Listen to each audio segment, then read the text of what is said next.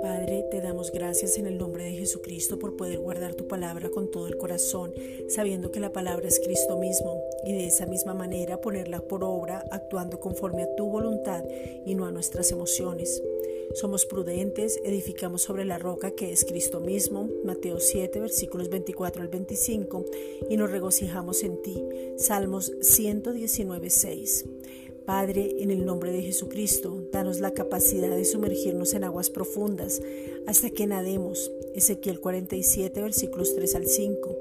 En esas aguas profundas que tengamos una revelación sobrenatural de tu gracia, tu justicia, tu amor, que fuimos perdonados, limpiados, sanados y que la manifestación de la obra perfecta de Jesucristo sea sobre nuestras vidas. Padre, te pedimos en el nombre de Jesucristo que abras nuestros ojos a tu palabra.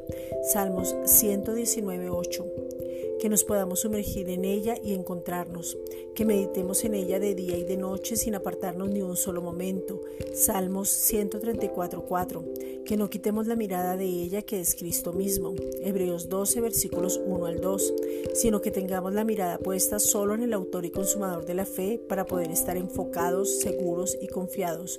Juan 16.33. Gracias Padre porque tú te manifestaste en nuestras vidas y te sigues manifestando. Salmos 119, versículo 26.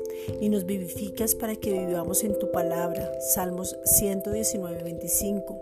Podemos entender el propósito que tenemos. Romanos 8, 29. Podemos meditar en tus maravillas y tú nos has sustentado como buen Padre por tu palabra. Salmos 119, 28. Nos apartas de toda mentira y nos guías por medio del Espíritu Santo. Romanos 8:14. Ahora somos sensibles a tu voz y aprendemos a escucharte. Isaías 58:9. Gracias Padre.